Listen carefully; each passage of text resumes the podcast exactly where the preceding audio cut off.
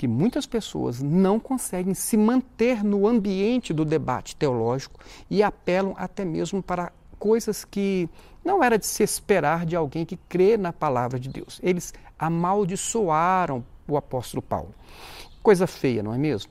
Eles não conseguiam vencer Paulo no debate teológico e ficavam revoltados e, no fim, mostravam a quem eles serviam.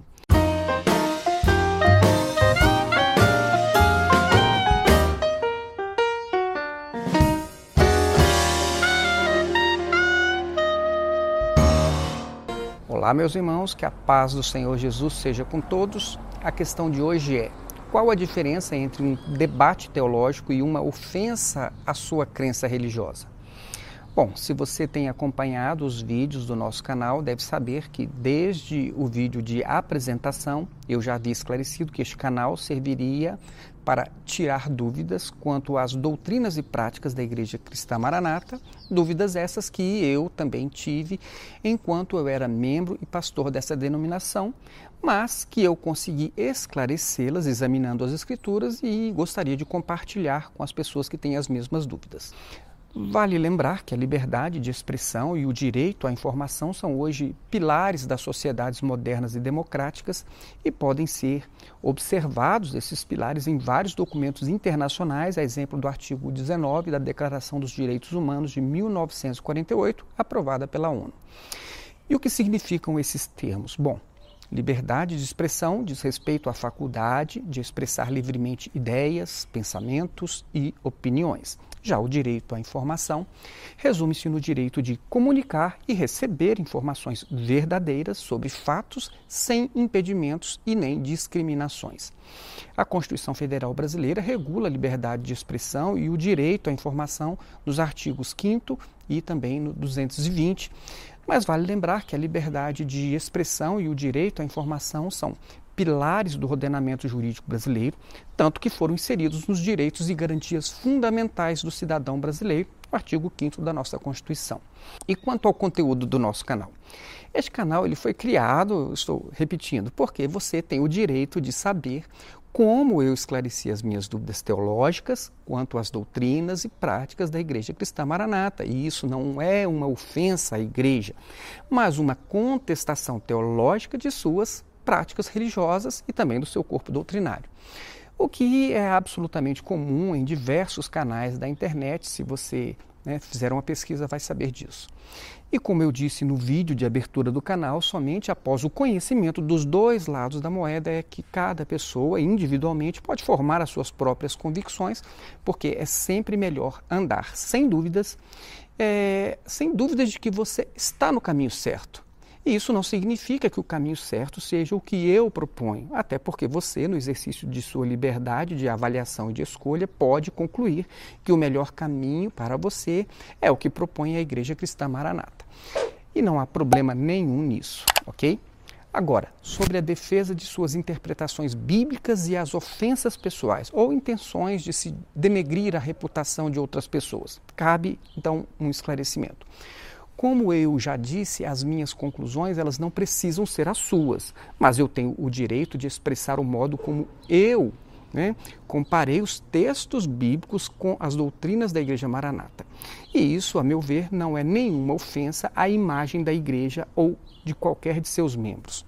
Ora, se ao final de um exame totalmente amparado e fundamentado biblicamente, eu, concluo que uma doutrina ou uma prática da Igreja Maranata não está bem amparada pelas Escrituras Sagradas, isso não pode ser tomado como uma ofensa, mas apenas como um entendimento diverso sobre é, o que outra pessoa acredita ser mais bíblico ou mais consentâneo com a sua fé, certo? Agora, se para afirmar o meu entendimento eu apontar para alguém especificamente é, alguém que não concorda comigo e disser que essa pessoa é burra, ignorante, apóstata, caída, mau caráter, ou usar qualquer outro termo que se dirija à sua honra e não ao seu equívoco teológico, então eu estaria realmente saindo do foco da discussão para desqualificar essa pessoa moralmente. E isso, além de ser condenado pela nossa legislação, é também um ato reprovado pelo próprio Senhor Jesus, quando disse que qualquer que disser a seu irmão, raca, será levado ao tribunal. E qualquer que disser louco corre o risco de ir para o fogo do inferno. E isso fica claro para você? Então vamos falar agora sobre o debate teológico. Bom, eu vou mostrar para vocês que o debate teológico sobre as coisas de Deus em geral sempre foram comuns desde os tempos da igreja primitiva. Então vamos lá.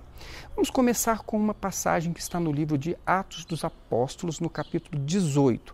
O apóstolo Paulo, nessa oportunidade em que ele esteve na cidade de Corinto, ele frequentou a sinagoga da cidade, habitualmente todos os sábados, porque ali havia uma oportunidade para as pessoas se manifestarem acerca do conhecimento das Escrituras Sagradas.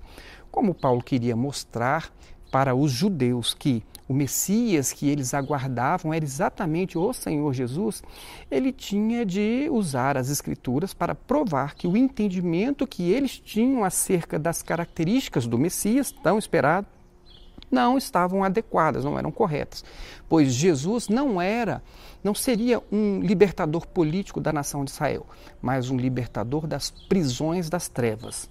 Ora, Evidentemente, o que Paulo falava gerava diversas reações. Uns acreditavam que a exposição que ele fazia das Escrituras estava adequada e concordavam que, de fato, o Messias era Jesus.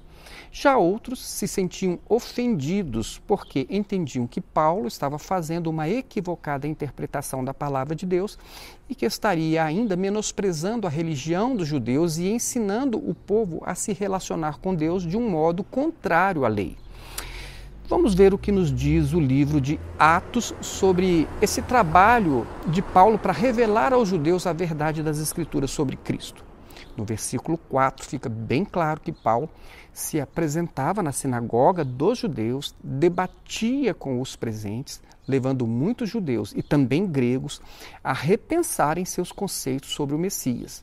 Já no verso 6, podemos perceber que alguns judeus ficavam revoltados. Por quê? Porque Paulo estava conseguindo demonstrar nas Escrituras que eles estavam equivocados em suas interpretações. E esse versículo nos deixa bem claro que muitas pessoas não conseguem se manter no ambiente do debate teológico e apelam até mesmo para coisas que não era de se esperar de alguém que crê na palavra de Deus. Eles amaldiçoaram o apóstolo Paulo. Coisa feia, não é mesmo? Eles não conseguiam vencer Paulo no debate teológico e ficavam revoltados e, no fim, mostravam a quem eles serviam. Foi por isso que Paulo, depois dele dizer o que devia ser dito e de apresentar a sua interpretação das Escrituras, disse que estava livre da sua responsabilidade. Notem que Paulo não ficou insistindo com eles, porque sabia que eles eram livres para acreditarem naquilo que eles bem quisessem. Enquanto o debate foi possível, Paulo debateu. Mas quando eles apelaram para ações desequilibradas, o apóstolo Paulo simplesmente os deixou, bloqueou o usuário. Outra coisa interessante de se observar foi que Paulo tinha algum apoio humano naquela ocasião, mas o apoio mais relevante veio certamente de Deus. Conforme nós podemos ver no verso 9, o próprio Deus falou com Paulo em uma determinada noite, disse para ele não ter medo, mas disse a ele para continuar falando, falando a verdade, para não ficar calado. O próprio Senhor iria protegê-lo. Por quê? Porque tinha um propósito a alcançar e muitas pessoas seriam atingidas por aquela mensagem naquela cidade, apesar daqueles que resistiam à sua presença, à sua mensagem e também aos seus posicionamentos. Então, embora Paulo não estivesse mais frequentando a sinagoga, ele não estava mais ali dentro da igreja dos judeus, ele continuava defendendo aquilo que ele acreditava em diversos outros locais da cidade, né, em outros canais. E ficou em Corinto por mais um ano e meio ensinando a quem queria ouvi-lo, apenas aqueles que acessavam o seu canal. Mas, como não era diferente dos nossos dias, os judeus que eram antipáticos à mensagem de Paulo começaram a persegui-lo. Ora, Paulo não estava mais na sinagoga deles, mas o que eles queriam realmente era calar Paulo, porque eles entendiam que os ensinamentos do apóstolo de Jesus iriam prejudicar a religião deles. O fato é que eles eram intolerantes e não aceitavam que as pessoas fossem livres para acreditar no que lhes parecesse mais adequado. Eles queriam que todos seguissem somente as suas doutrinas, ideias e práticas. Então, conseguiram levar Paulo ao tribunal de Corinto. Nos termos de hoje, eles processaram Paulo. E o interessante é que a acusação era de cunho teológico somente, ou seja, eles não aceitavam que Paulo tivesse um entendimento diferente do deles. Eles disseram ao procônsul o seguinte: Este homem está persuadindo o povo a adorar a Deus de maneira contrária à lei. Isso está em Atos 18, no verso 13. Então, diante do procônsul, quando foi franqueada a palavra ao apóstolo Paulo, logo ficou claro que ele não era nenhum criminoso, mas que a razão deles estarem ali era meramente por causa das discordâncias teológicas. Vejam só o que o procônsul disse antes de expulsá-los do tribunal. Quando Paulo ia começar a falar, Galho disse aos judeus: Se vocês, judeus, estivessem apresentando queixa de algum delito ou crime grave, seria razoável que eu os ouvisse. Mas, visto que se trata de uma questão de palavras e nomes de sua própria lei, resolvam o problema vocês mesmos. Não serei juiz destas coisas. Atos 18, versos 14 e 15. Agora percebam, meus irmãos, que após ter cumprido o tempo de Paulo em Corinto, ele fez o mesmo na cidade de Éfeso. Mas não foi somente Paulo que enfrentava o debate teológico naquele tempo. No mesmo capítulo 18 de Atos, vemos Apolo enfrentando vigorosamente os judeus na sinagoga de Éfeso em um debate público para mostrar que Jesus ele era o Cristo. Vejam, irmãos, que é exatamente essa separação que nós temos de ter a maturidade para fazer, especialmente se queremos ostentar o título de cristãos. Divergências doutrinárias e teológicas sempre existiram e sempre existirão, mas o debate do terreno teológico é normal e não pode ser confundido com ofensas pessoais ou tentativas de se manchar a reputação daquele que não pensa como nós. Eu espero sinceramente que isso tenha ficado muito claro para todos vocês que se inscreveram neste canal. Mas eu sei, meus irmãos, que há coisas que, por mais que nós mostremos na Bíblia, cada um só vai enxergar aquilo que quer ver. Alguns vão entender, enquanto outros não vão aceitar a nossa visão bíblica e ainda pensarão que o nosso propósito é apenas de fazer ofensas. Outros, lamentavelmente, nos levarão a tribunais terrenos para que sejamos todos envergonhados diante de juízes de fora da igreja com as nossas questões de fé. Eu até acho que alguns vão ficar, alguns juízes vão ficar com vontade de fazer o mesmo que fez o procônsul da Acaia, né? É, expulsar-nos, né? mas eles têm que cumprir as suas funções judicantes e decidir a nossa causa. Mas, como fez o apóstolo Paulo, mesmo sabendo que reações contrárias são esperadas, devemos, pelo menos, fazer a nossa parte e crer que a palavra que foi dita a Paulo serve também para a nossa aplicação. Quando Deus disse: Não tenha medo, Continue falando e não fique calado, até que você faça o que deve ser feito e fique livre de sua responsabilidade. É isso aí, meus irmãos. Que Deus abençoe a sua vida.